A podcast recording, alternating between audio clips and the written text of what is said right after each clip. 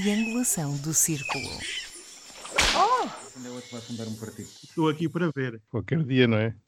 Pois sejam muito bem-vindos ao 31 episódio da Triangulação do Círculo, o podcast que debate hoje as questões que ouvirás amanhã.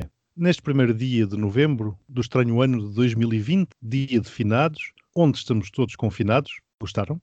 Cumpre-me ser o provocador de serviço. Também adianto que, de acordo com alguns visionários, este é o mês em que os extraterrestres chegarão ao planeta Terra. O meu nome é Miguel Agramonte e falo-vos de Aveiro. E eu sou o Max Spencer Donner e continuo em Faro. Eu sou o Daniel Rocha e hoje estou em Portimão. Tu estás no meu território, homem. Eu não Foi ver for- uma, uma visita de médico para ver se ainda havia alguns restos da Gente corrida. infectada? Da Fórmula 1. Gente infectada, olha, não sei se ouviste, mas a Delegada Regional de Saúde disse hoje que 14 infectados foram nas equipas da Fórmula 1. É verdade, eu vi. É verdade, é verdade, sim senhor. E visto o caso no Portimonense, que foi para a Madeira. Vi, vi, vi. Isto é um regabote. Olha, por falar nisso, o Daniel perguntou-me aqui há uns dias quando é que a rubrica de Cronos Weekly Digest regressa. Eu acho que está na altura de começarmos a pensar nisso, de facto. Sem dúvida, está Não, quase. mas a questão é que de antes eu tinha que andar à procura de notícias internacionais para compor o painel das situações ridículas e hoje em dia a realidade nacional acho que era suficiente. Sim. Muito bem, hoje não temos correio dos ouvintes, temos apenas um áudio, porque é um áudio longo, mas optamos por manter a sua dimensão para não o descontextualizar. Trata-se de excertos de uma entrevista que o bastonário da Ordem dos Médicos, Miguel Guimarães, deu ao Júlio Magalhães, no programa homónimo, no Porto Canal. Vamos ouvir. dois meses de verão, julho e agosto em particular, eh, e era uma altura apropriada para que a Autoridade de Saúde Nacional, e nomeadamente a Ministra da Saúde, tivesse de facto feito o plano de outono e inverno e tivesse operacionalizado o programa, que ainda não está sequer operacionalizado. Portanto, nós já estamos em pleno outono, sem um plano de outono inverno operacionalizado para o combate à Covid e estamos novamente a fazer muitas coisas em cima do joelho. Repara eh, o à vontade com que os políticos eh, assumiram esta situação durante o desconfinamento.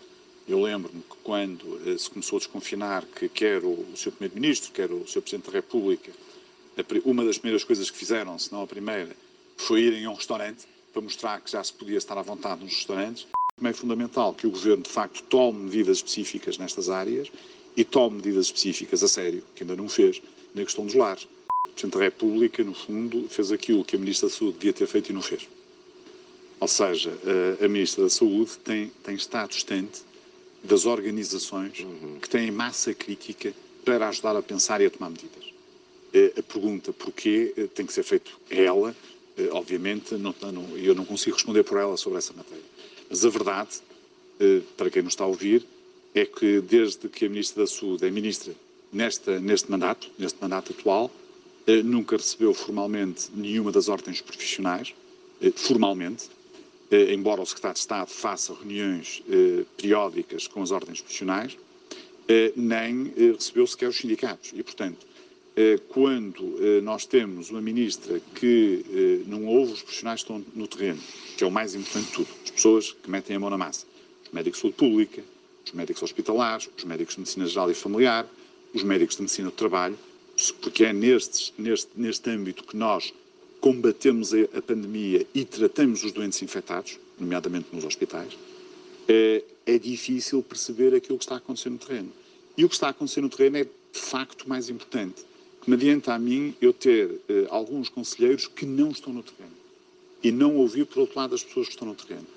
E nós, na Medicina Geral e Familiar, temos aqui um problema muito grande, que é os nossos médicos de família foram recrutados pela Ministra da Saúde para o combate à Covid, a fazer o chamado Trace Covid, têm sido requisitados para ir para os lados, como aliás é público, eh, têm feito os chamados ADRs e eh, foram também recrutados por causa dos códigos para a famosa aplicação Stay Away Covid, não é? Eu já digo a famosa aplicação, porque acho que a aplicação já não vai ter muitas pernas para andar, mas enfim, mas essa é outra questão. Eh, E por isso, o que é que aconteceu? Os médicos de família estão a fazer isto por determinação da Sra. Ministra da Saúde, não conseguem estar a ver os doentes normais. E a Ministra tem aqui uma responsabilidade muito grande, porque eh, é a Ministra que pode, de facto, atuar nesta matéria, que pode envolver todo o sistema de saúde, liderado pelo Serviço Nacional de Saúde, liderado pela Ministra. A Ministra não é a Ministra do SNS, é a Ministra da Saúde. E eu acho que a nossa Ministra tem que interiorizar isto. E nós, neste momento, os portugueses, podem precisar, de facto, da ajuda do setor privado e do setor social.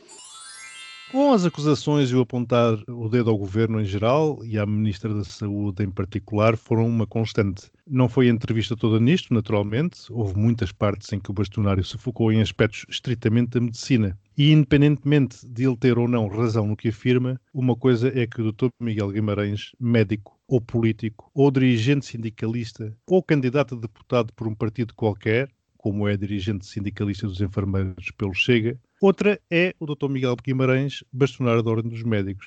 E, na minha humilde opinião, fica-lhe muito mal vir nessa condição para a praça pública de ser julgamentos e omitir opiniões políticas. Se acha que o governo ou a ministra não estão a conduzir o processo da forma como entende que deve ser, então que o comunique através dos canais existentes para o efeito. Se mesmo assim não conseguir levar avante a sua opinião, que também já se viu é dado de comer às instituições privadas de saúde e veja-se como ele, pé ante pé, lá chegou, então que se demita e depois, despido dessas vestes, faça as críticas políticas que entender nos fóruns em que participar. As ordens, na minha opinião, uma vez mais, não existem para serem oposições políticas ou pontas de lança de sindicatos e os bastonários não deverão ser sindicalistas. Claro que agora também podia perguntar para que servem as ordens, mas proponho deixar isso para um outro podcast. Vocês sabem que eu estou limitado juridicamente nos comentários que posso fazer sobre estas coisas. Eu, como eu não tenho vergonha, vou dizer o seguinte: mais do que o comentário do Sr. Bastonário, eu cada vez menos percebo a existência de ordens. E é uma pena que nós tenhamos esquecido o que dizia o memorando da Troika aquelas que foram as nossas obrigações que assumimos com os senhores credores sobre o que é que iríamos fazer com as ordens. Porque eu de facto não vejo razão nenhuma na sua existência, não servem para nada. Alguém me sabe dizer alguma coisa para que uma ordem sirva? O quê? Representação administrativa? Poder disciplinar.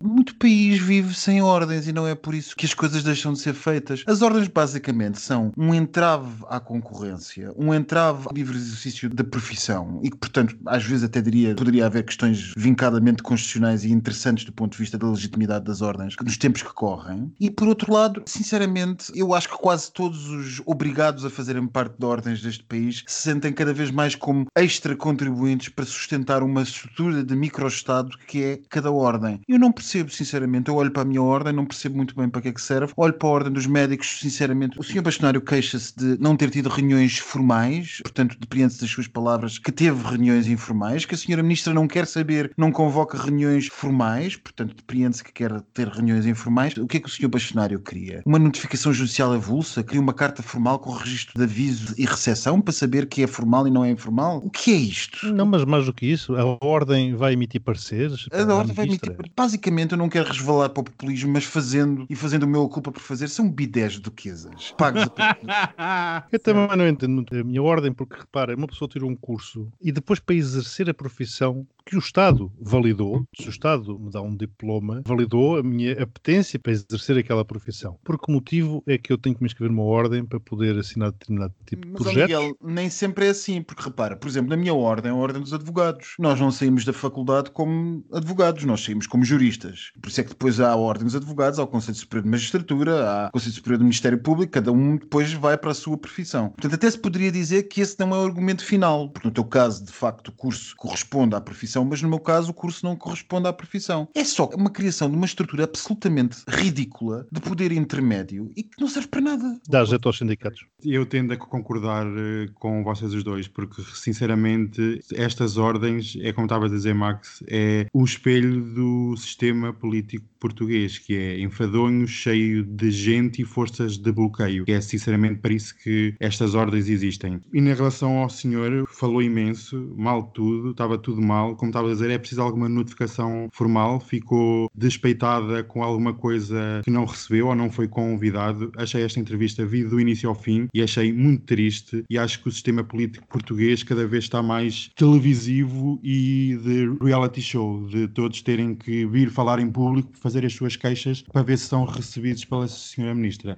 Mas, ó Daniel, tu reparaste que ele diz que o secretário de Estado está em permanente contacto com a ordem. Portanto, é uma questão de visibilidade e de pura protagonismo. Claro. Ele diz que o governo está, por via do secretário de Estado, em permanente contacto com a ordem. Mas depois diz que não foi ele, bastonário, convocado formalmente para uma reunião. Então o que é que interessa? Ele quer é dar canal, quer mediatismo, porque deve ter algum interesse futuro que não passa apenas pela ordem dos médicos, passa por. Ora, nem mais. E isso já aconteceu com a ordem dos enfermeiros, como bem sabemos. Exatamente, isto é Esse- tudo um padrão. A senhora ministra não é ministra do SNS, é ministra da Saúde. Pois é, mas os contribuintes, que são os acionistas disto tudo, pagam é o SNS, não pagam os serviços privados. Isto é, isto é um regabofa, sério. Não, não, enfim. É uma interferência política escandalosa, na minha opinião. é Escandalosa, escandalosa. Não tem escolhi trazer este áudio. Escandalosas andam umas semanas também. Isto é uma coisa que me mete impressão, porque todas as semanas nós começamos o nosso encontro antes de, iniciarmos a gravação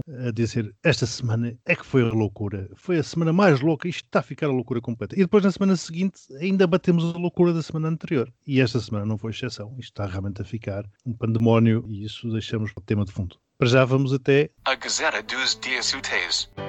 Segunda foi o dia em que Erdogan elevou a parada, apelando a um boicote dos produtos franceses, ainda por causa das ondas de choque das declarações de Macron na homenagem do professor Samuel Paty, decapitado por ter mostrado, numa aula, caricaturas do profeta Maomé.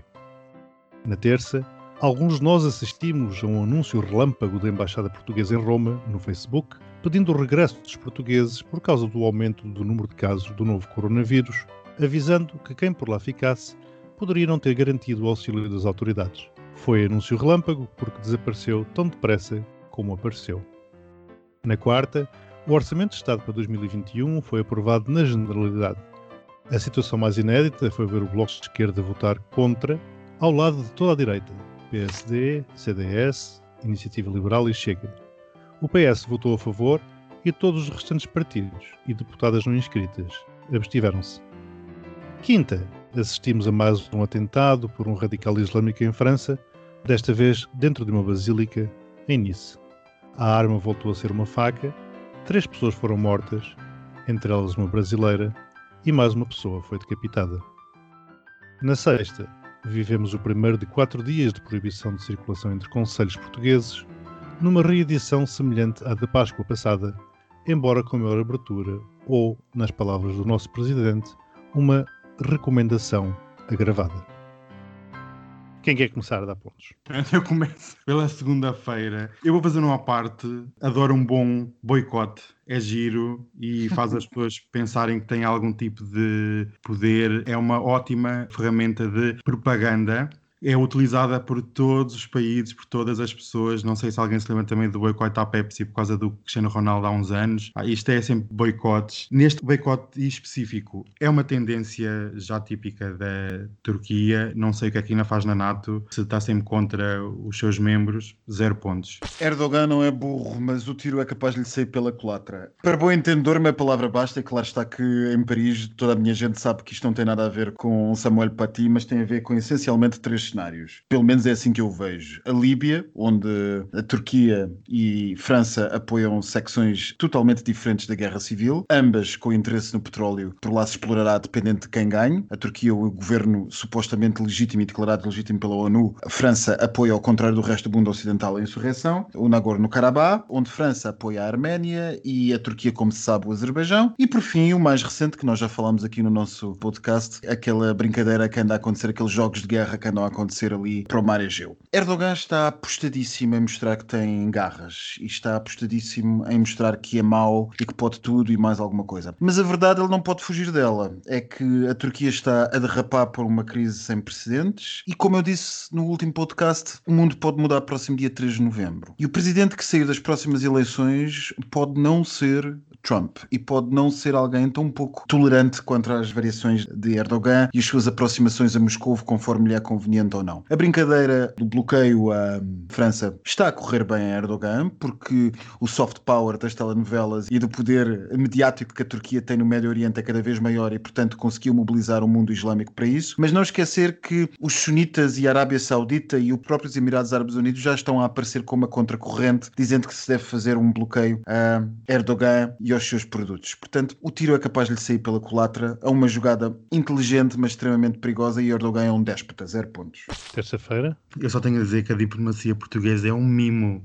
Porque isto o que aconteceu na terça-feira é uma desorganização. Isto vê-se a todos os níveis, até nas embaixadas. É um pandemónio, como tu costumas dizer. É uma pandemia no pandemónio muito triste. Zero pontos. Isto é de rir para não chorar. Tu achas que houve um telefonema do Santos Silva? Um ou vários a berrar, porque de certeza que ele teve os italianos a ligar a pensar: mas o que é isto? Agora nós estamos confinados, vocês é que decidem. Eu deixo aqui um reparo: a própria diplomacia portuguesa desistiu de representar os seus cidadãos quando diz que se houver um confinamento, não garante que consegue ajudar os cidadãos portugueses espalhados por Itália. É um país a centenas de quilómetros de distância, não é nada extraordinário. Não estamos no Vietnã nem na China, por isso acho que este triste episódio é muito lamentável. E- Na verdade, estamos dentro da mesma União. Diga, Exatamente, é que não é o caso mais grave. Então, as fronteiras vão se manter abertas e vêm-me dizer que não conseguem ajudar os cidadãos portugueses em Itália porque há um confinamento. Eu, por acaso, não dou tanta importância a este incidente. Acho que foi uma daqueles típicos episódios de descoordenação à la portuguesa. E simplesmente, alguém deve ter falado com alguém, deve ter dito, bom, esta porra está a ficar séria. Foda-se, meu. Ainda vamos ter que fazer isto e não sei o que mais. E depois alguém distraiu-se e resolveu escrever demais no Facebook. Porque a gente já sabe como é que nós somos, nós gostamos de ir a correr contar aos amigos. E depois a coisa que terá corrido mal quando o Palácio das Necessidades percebeu, se calhar por telefonema de algum assessor italiano, que a coisa não estava muito bonita, que era, pronto, enfim, não é preciso dizer já o que toda a gente sabe que vai acontecer daqui a uma semana. Portanto, eu acho que isto foi mais do domínio do cómico do que propriamente uma incompetência da, da diplomacia portuguesa. Aliás, a diplomacia portuguesa até costuma ser, desculpa lá, Daniel, discordar, mas nós temos que ter discórdia neste podcast, até costuma ser razoavelmente opaca, oculta e até eficiente no que faz. Isto foi só aquelas coisas à portuguesa e até se foi cómico, seis pontos. Cómico foi. E quarta, confesso que me trouxe à memória aquela famosa votação de rejeição ao PEC de Sócrates em 2011, em que PSD, CDS, PCP e Bloco de Esquerda votaram alinhados. E depois foi o que se viu. Pelo visto, o PCP aprendeu qualquer coisa, já ao Bloco. Já não há paciência para isto do orçamento. Sinceramente, isto já dura semanas e semanas. Aquilo que eu consegui ver é o Bloco de Esquerda revela imaturidade política, andou ali a brincar. O PCP é o único que eu penso que sai bom na fotografia porque dá a mãozinha e pronto, e fica ali. Nós damos, mas não damos tudo e fica refém. Eu, sinceramente, o orçamento já está totalmente desfasado. Daqui a poucos meses vão ter que apresentar um suplementar e isto apenas é teatro porque agora o suplementar é que vão ser negociações como nunca antes foram vistas. Por isso eu tenho a dar zero pontos e estou É fortinho. isto hoje vai tudo corrido a zero, estou a ver. Eu acho que o PS aprendeu de novo o que é o Bloco de Esquerda.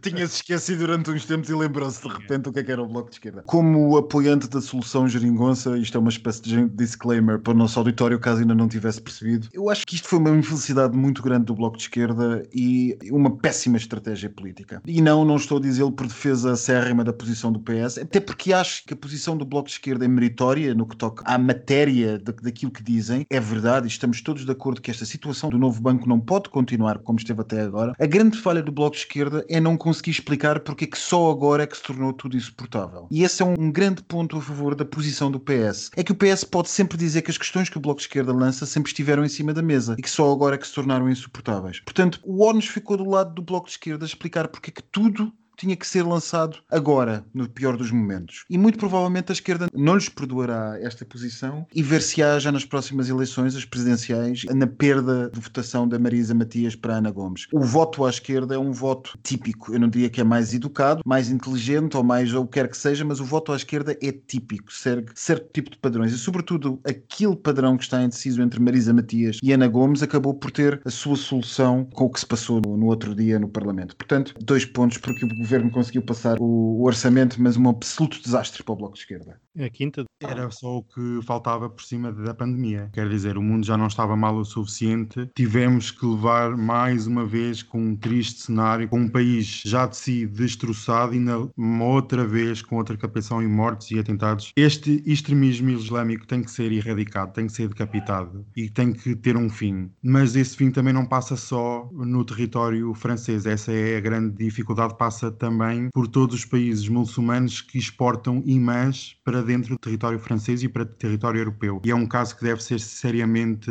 analisado. E segundo aspecto é a resposta não pode ser só ter polícias na rua, tem que haver por parte da população islâmica francesa uma união muito grande para criar o Islão francês em detrimento de uma doutrina importada de países muçulmanos. Dou zero pontos porque isto é miserável e parece que nunca mais acaba. Bom, hoje aparentemente não vamos chegar aos 100. Max?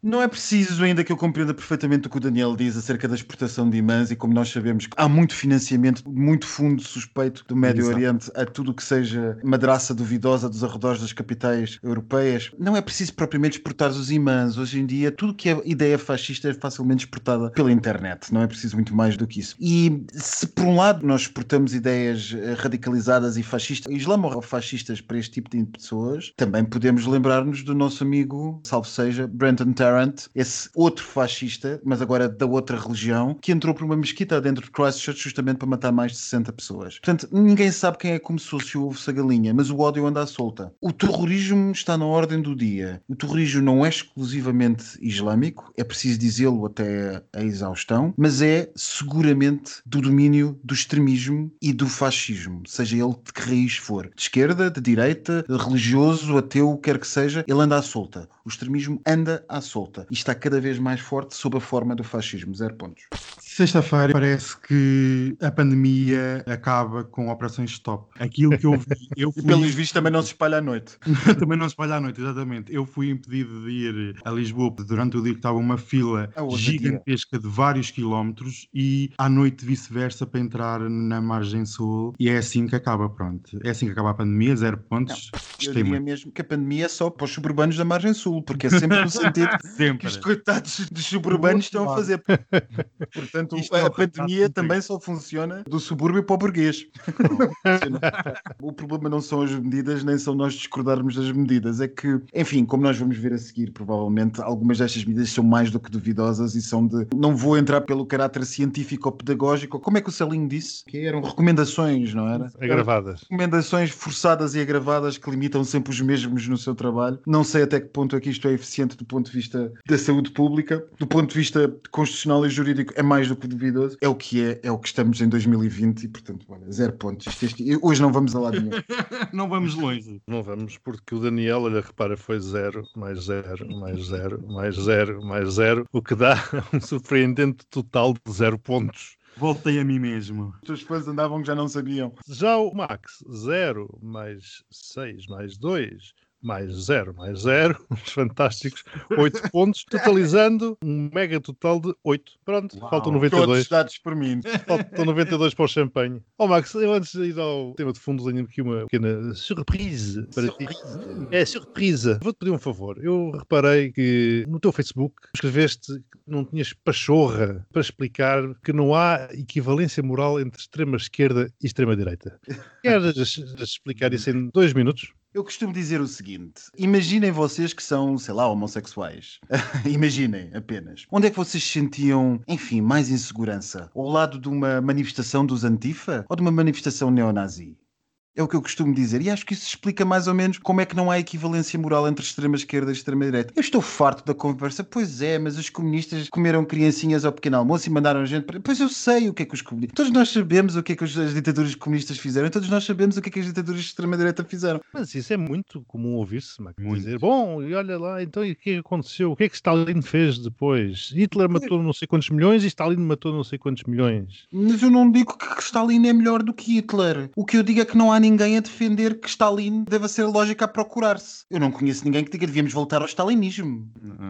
Eu estou a fazer papel do advogado do diabo. Mas eu quando ouço o Partido Comunista falar, não ouço o Partido Comunista dizer que alguém deve ser suprimido na sua dignidade, pelo que quer que seja. É verdade que eles não gostaram do casamento gay até há bem pouco tempo. É Uhum, verdade que eles... uhum. Mas eu não vejo, e acho que isto é claro para qualquer pessoa que seja minimamente inteligente, não vejo o ataque ao cerne da dignidade pessoal e individual, ao cerne daquilo que é por exemplo, o ensinamento cristão e católico. Nem vou falar de questões de esquerda, vou falar de questões fundamentais da existência humana, como vejo na extrema-direita. Serei faccioso? Estarei a, a, proteger o suposto lado que me é mais simpático em detrimento do outro? Se calhar os cínicos dirão que sim. Mas eu estou certo, espero eu, que os democratas entendam a diferença. Não que os extremismos sejam melhores uns do que os outros, mas eu sei quem é que quer o quê. E eu sei o que é que um neonazi quer. E também sei o que é que um antifa quer. Muito bem, muito obrigado, Max, por esses esclarecimentos. Já sabes, eu ando sempre atento às redes sociais de vocês os dois. Depois disto, como provocador, podemos passar ao tema de fundo. Estás mesmo a ser provocador. Muito, muito. Que Vou pôr no restrito no meu Facebook. tema de fundo esse que intitulei O Pandemónio. Vamos então clarear as gargantas para o tema de fundo.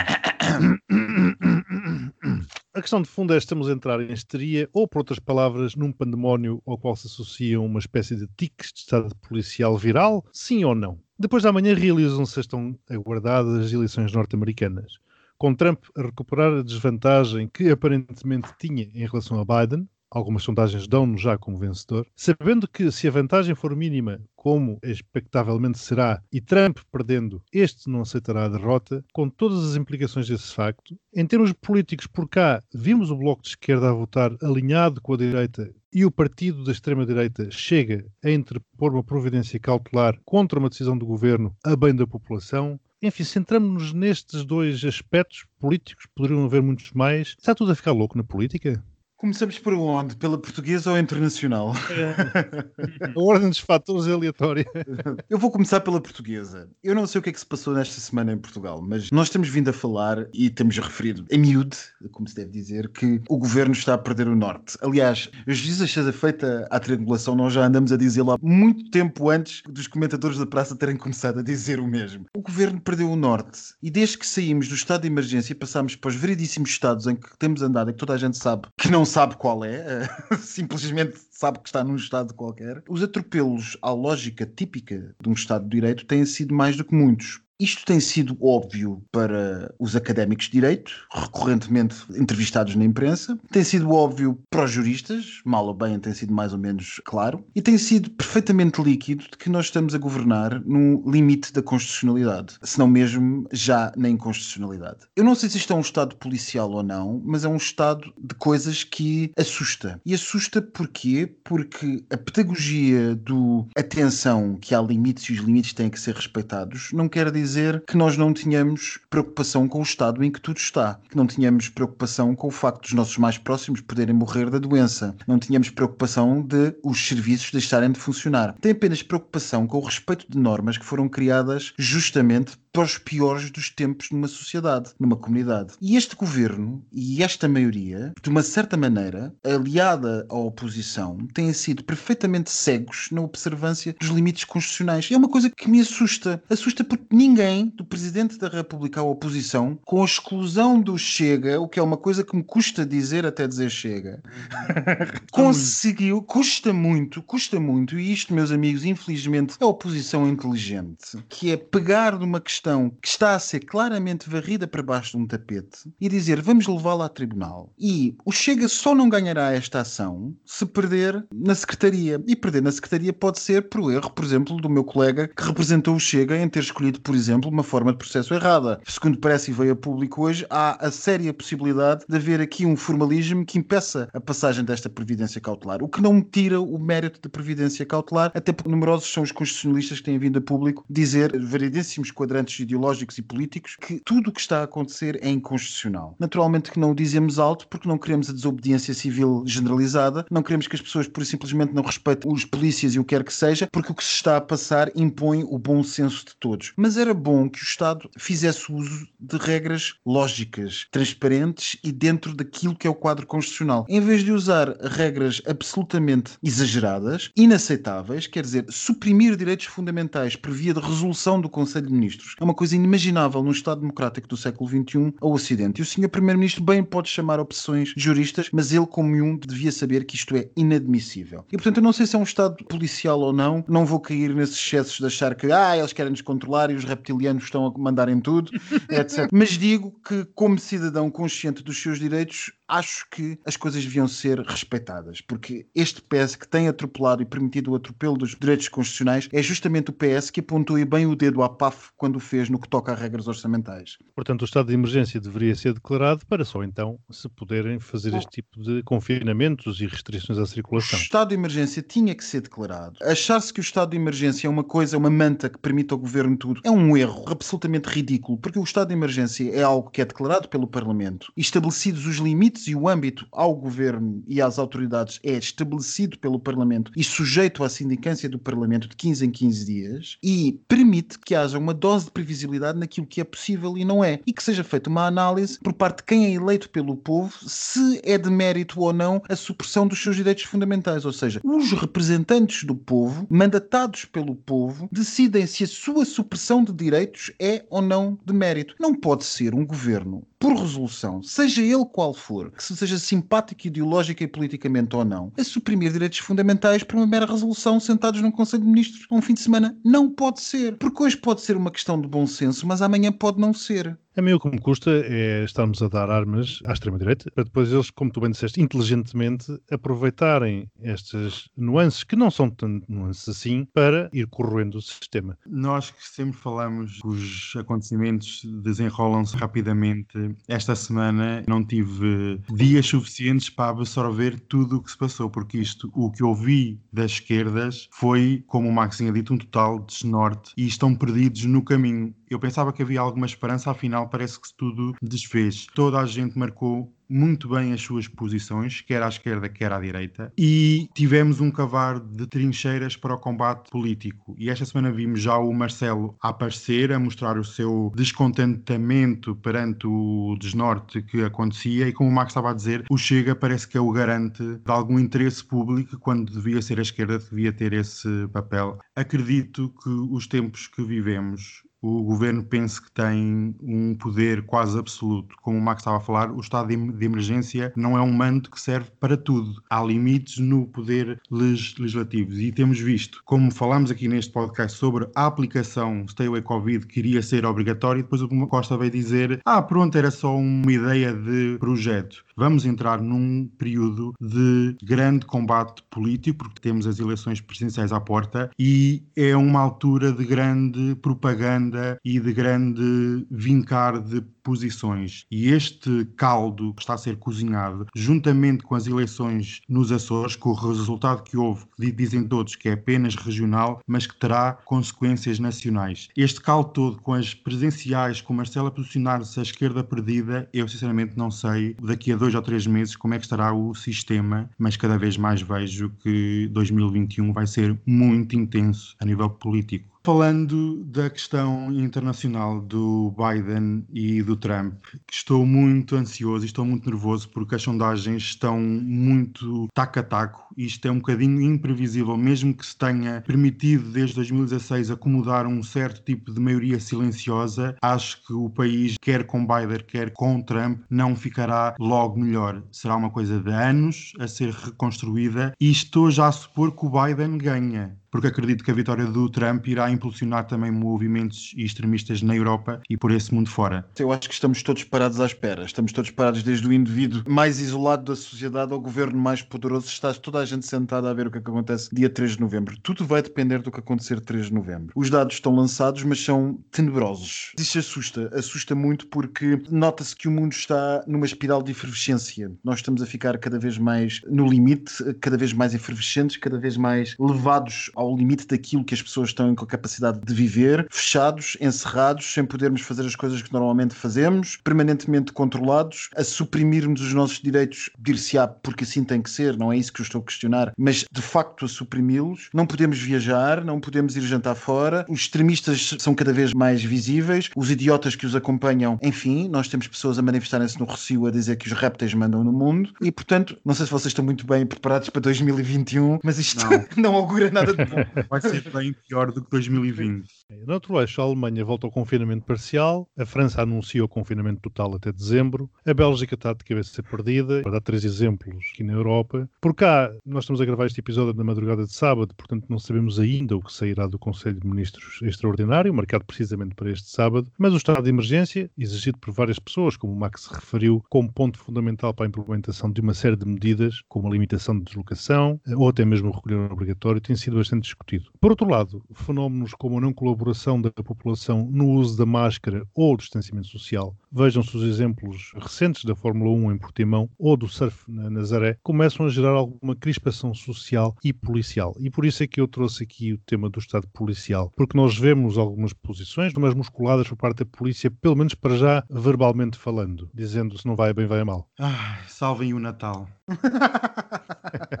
Eu não sei qual é a vossa percepção, mas aquilo que eu tenho observado é que as pessoas estão algo saturadas da progressiva subida das medidas, no sentido Sim, em que sim. todos nós sabemos que vamos chegar a determinado ponto. Atenção, ser decisor político, ser estadista, eu acho que só deverá ter havido um período pior e que foi durante as guerras mundiais. Porque neste momento ser um decisor à frente de uma sociedade contemporânea, democrática, com determinados pressupostos civilizacionais e de liberdades individuais e ter que tomar decisões como essas não é fácil, porque E com redes sociais. e com redes sociais, porque é facílimo estarmos todos sentados ao fim de semana à noite num podcast a falar mal de um estadista. Mas o que é facto é que ele está lá no topo, ele ou eles estão lá no topo e têm que fazer escolhas absolutamente desastrosas entre toda a espécie de poderes que provavelmente estão aos berros ou no telefone ou o que quer que seja. E não só, Max. Olha, por exemplo, nesta questão da Nazaré, com certeza vocês viram a quantidade de pessoas que desejaram a morte de várias formas, se fosse por uma onda gigante, fosse pela polícia começar aos tiros, daquela população toda que ali estava. As pessoas estão E eu- extremadas. As coisas estão extremadas. Miguel. Exatamente. Dois exemplos. Outro dia ia na rua, estava um rapaz a andar, não vi ninguém no passeio, basicamente. Ia eu uns metros atrás e ele ia a comer um coração, uma coisa qualquer. A máscara obrigatória ainda não estava em vigor e ele era fulminado pelos olhares das pessoas que, uma vez ou outra, se cruzavam com ele a muitos mais de dois metros. Hoje mesmo no supermercado assisti a uma cena muito interessante, que era uma senhora eh, que achou que uma outra senhora numa outra fila do caixa ao lado não estava à distância social suficiente na cabeça dela e começou a ralhar com a senhora que estava do outro lado a dizer chegue-se para trás, chegue-se para trás. Minha Nossa Senhora. Isso é uma tendência que cada vez está mais a crescer e esses episódios que falas aí em cima também existem aqui em baixo e eu noto que as pessoas estão cansadas, saturadas e psicologicamente não estão preparadas para um novo confinamento. Deste desenrolar de medidas é esta semana é uma, para a semana é outra, depois é outra. Uma frase que eu me relembrei de um autor muito antigo, o Maquiavel, que tinha num livro o príncipe que dizia para um príncipe quando quiser fazer o mal tem que o fazer de uma só vez, porque as pessoas vão aceitar melhor de uma só vez do que às mijinhas durante seis meses. É mais cansativo, desgastante. O problema social é por vezes mais grave do que o económico e do que de saúde pública, porque votantes que estejam indignados, saturados e fartos do regime São perigosos. são muito perigosos e vamos entrar, como eu estava a dizer, num ano de intenso combate político. Quem sabe se o governo não cai, porque o ano vai ser muito imprevisível. Por isso é que o Exato. Bloco se descolou. E agora, se aqui acrescentarmos o terceiro eixo para fechar, que é o terrorismo islâmico, que recrudesce, vejam o caldeirão explosivo que aqui temos. Marine Le Pen, da próxima não fica atrás. A continuar assim. Uma vez mais, tudo depende de 3 de novembro. Mas olha que o caso francês tem algumas particularidades, mesmo que caia a laranja nos Estados Unidos, o extremismo francês no lado da direita não morre assim de um dia para o outro. Vejo mais o polaco a perder apoio, o espanhol, o italiano, mas a Le Pen já anda aqui há uns bons aninhos. Mas a Le Pen, atenção que ela é financiada diretamente, como alguma imprensa respeitável sempre disse, por bancos de Moscou, não é? Afinal, não é o Biden. Não é o Biden. A tempestade do bloqueio islâmico à França é uma tempestade perfeita, porque esvazia a extrema-direita. De alguma maneira, poder-se dizer, ah, não, isto favorece a extrema-direita, mas talvez não. Talvez favoreça Macron, porque Macron parece como um homem forte face ao islamismo radical. O islamismo que está lá do outro lado do mundo a fazer bloqueios e coisas assim do género. Portanto, insisto, 3 de novembro vai ditar para que lado é que depende da coisa. Daniel, vamos saber notícias da realeza na tua passadeira Marconi? Passadeira, maricona. Bem-vindos a mais uma rubrica da Passadeira. Como sabem, eu adoro bater em casas reais. Adoro, é o meu passatempo preferido. Mas há uma que é uma estreia. A sueca, Não, não é sueca. a norueguesa. Do Mónaco. Vai ser o Grão-Ducado de Luxemburgo. Olha. Tadã! Este passado de fevereiro, o primeiro-ministro do Luxemburgo anunciou que a Casa Real ia sofrer profundas reformas depois de polémicas desencadeadas por um relatório muito polémico no Luxemburgo que notou graves problemas na gestão do próprio palácio e da própria Casa Real. O palácio vai submeter-se a uma profunda remodelação e reestruturação, principalmente no que refere a funcionários, porque são acusados de más práticas laborais, bullying, de um péssimo ambiente de trabalho e alguns roçam quase a exploração por haver discriminação de salários, de posições, de promoções e tudo era gerido pela mulher do Grão-Duque que não tinha competências para tal. E eu vou ler uma frase que diz no site: eles estão à procura de novos funcionários porque foi tudo despedido. Há muitas vagas para a Casa Real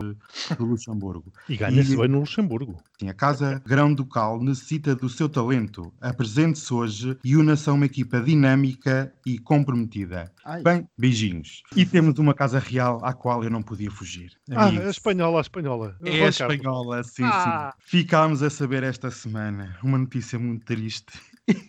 triste mesmo. O Juan Carlos não vai ser acusado de casos de corrupção. O caso dele foi arquivado. Já vai poder regressar à Espanha de cara lavada. Não sabia que a justiça espanhola estava comprada até este ponto. E queria deixar três beijinhos muito grandes. Então, no dia 31 de outubro, a Princesa Leonor faz 15 anos. Beijinho para a Princesa Leonor, que também esteve envolvida numa polémica por usar saltos altos. No dia 31, Filipe e Letícia assinalam o 17º aniversário de noivado. Um beijinho muito grande para eles. E dia 1, a Rainha Emérita Sofia faz 82 anos. Beijinhos para a Rainha Sofia. Mais um beijinho. para elas todas. Todas elas, eu adoro elas. Caiam, amigas. E Daniel, como é que é a frase agora? No, sir, you can not boogie.